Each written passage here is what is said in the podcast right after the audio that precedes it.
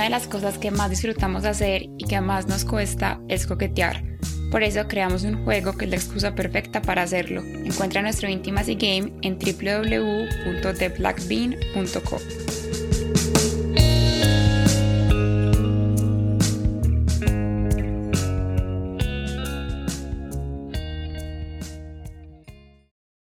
Yo me di cuenta que estar en un matrimonio no es pertenecerle al otro. Qué rico no sentirse bien con uno mismo, tenerse la suficiente confianza de conocer a alguien más y conocer a alguien más no quiere decir que pase necesariamente algo físico. Hay muchísimo espacio en ese intermedio.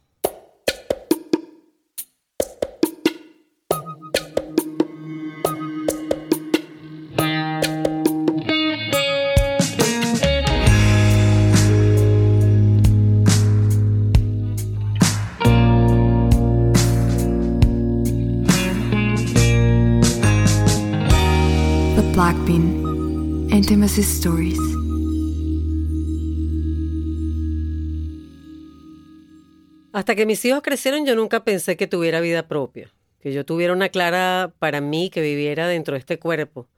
No, yo era la mamá, la hija, era la jefe, todo menos yo.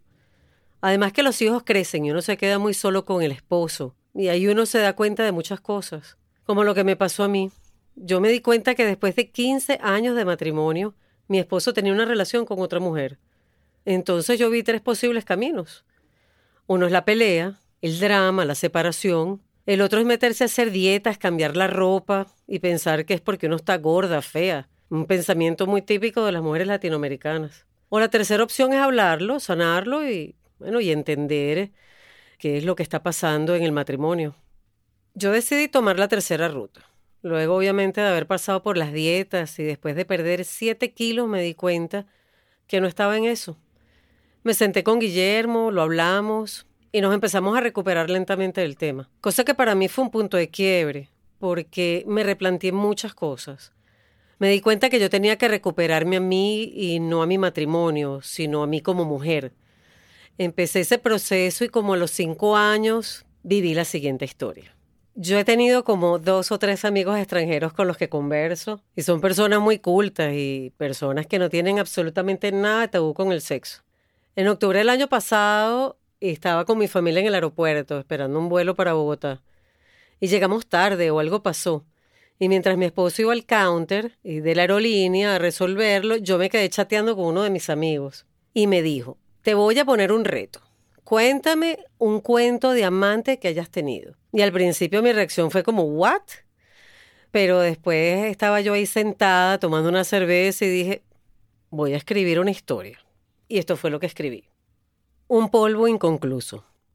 Llegué a casa de mi hijo pasadas las 3 a.m. Y como dirían mis amigas, igual que cuando éramos jóvenes, mojada pero virgen. Hace mucho tiempo no tenía esa agradable sensación de llamar la atención del sexo opuesto, de sacar la batería de coquetería para atrapar al incauto, rumbear, beber hasta el borde de la inconsciencia. Nuestro protagonista se llamará Ross, un gentleman, coqueto, de mucho mundo. Por su cargo atendía a muchos países. Estaba establecido en Canadá y lo típico, que es casado, padre de tres hijos ya grandes, y al momento de conocerlo tramitando el divorcio, obvio. Ah, bueno, aclaro. Yo en ese momento y actualmente también estoy casada. Tengo dos hijos y nada de divorcio en el panorama. Bueno, continúo. Yo soy ingeniera y amo las cifras, y estas son las de nuestra historia. Ross, 10 años mayor. Yo cerca de los 50, 23 años de casada. Cero experiencia fuera de mi matrimonio. Al momento de conocernos yo estaba emprendiendo un camino de crecimiento personal. Así que a Ross le impactó esta latina alegre, de fina coquetería, bajita, de músculo firme, ordenada, bien puesta, que además era empresaria inmaculada. La casa matriz me invitó a un entrenamiento interno en Bogotá. Fueron tres días de actividades teórico-prácticas. El último día, como es usual, se invita a los asistentes a una cena de cierre y luego es posible que terminen un poco de desorden. Licor, fiesta, derrocha de energía. Vi a Ross por primera vez en el bus que nos llevaba al curso. Al llegar me percaté que era el primer conferencista de la mañana. Fui por un café y al pasar por su lado me rozó el brazo y me preguntó mi nombre. Uf, hacía años que no sentía calambres por mi cuerpo. Ya había olvidado esa sensación de placer y lujuria. A partir de ese momento permanecimos juntos en todos los equipos de trabajo. En realidad, no estaba de ánimo para asistir esa noche a la cena de remate, pero como tenía que suceder, cuando íbamos de regreso al hotel, Ross me dijo que quería ser mi compañero de cena y ahí empezó todo. La cena fue por todo lo alto. Andrés dice, en el último piso que se llama el cielo. Estuvimos juntos en la cena y no paramos de hablar. Era increíble que fuéramos tan compatibles. Habíamos leído los mismos libros, teníamos los mismos gustos, trabajamos para la misma compañía y adoramos bailar. Finalizada la cena, empezó la guachafita. Muchos hombres y pocas mujeres. Ross me invitó a bailar y de inmediato quedamos atrapados en nuestros cuerpos. Ross baila con esa cadencia latina, con alegría, de esa manera en que te aprieta en el cuerpo sin ser irrespetuosos.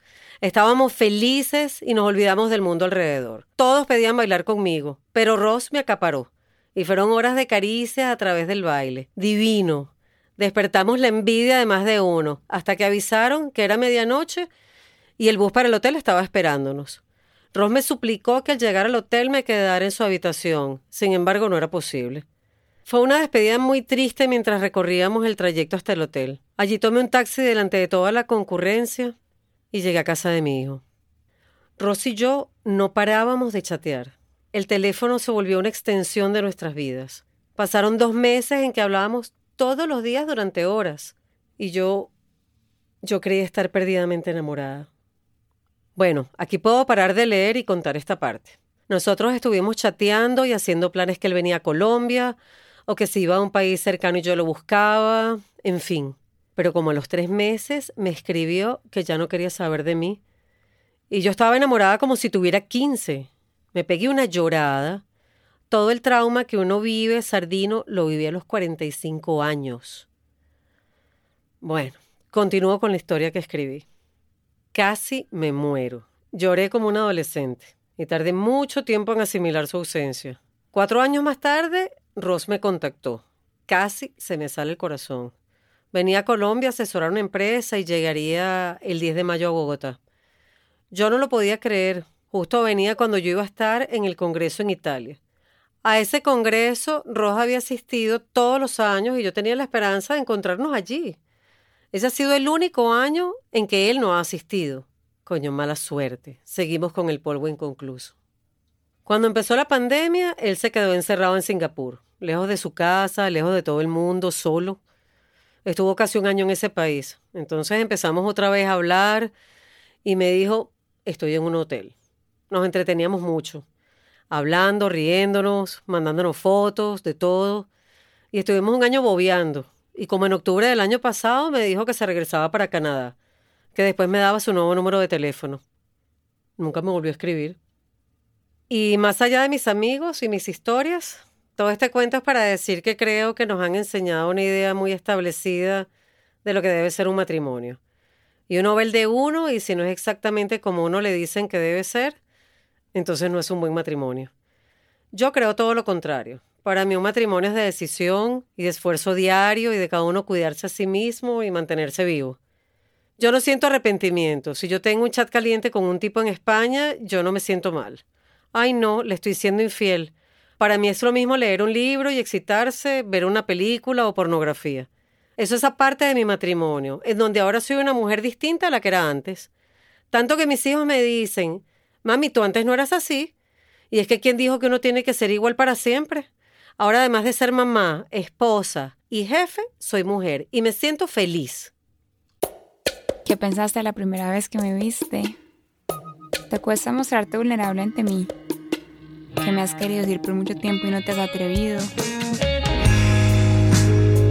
Intimacy Game es nuestro nuevo juego de mesa, una excusa para crear espacios de intimidad lo pueden encontrar en nuestro Instagram arroba o en nuestra página web www.blackbean.net.